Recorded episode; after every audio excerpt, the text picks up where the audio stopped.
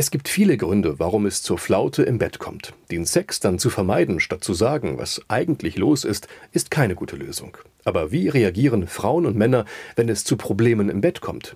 Isabel Fabian vom Apothekenmagazin Diabetesratgeber erklärt uns. Wenn beispielsweise Männer Erektionsprobleme haben, dann kann das dazu führen, dass sie Versagensängste bekommen und sich zurückziehen. Und dann führt es das dazu, dass Frauen sich nicht mehr attraktiv und geliebt fühlen und denken, es liegt an ihnen.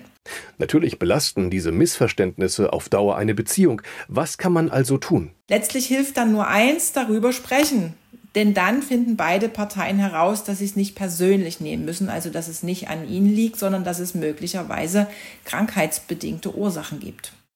Und eine dieser Krankheiten kann zum Beispiel Diabetes sein. Aber zurück zum Miteinanderreden. Wie fängt man ein so schwieriges Gespräch an? Wichtig ist, dass man eine entspannte Atmosphäre schafft. Also zum Beispiel kann man einen gemeinsamen Spaziergang machen und das Ganze sollte ohne Zeitdruck stattfinden.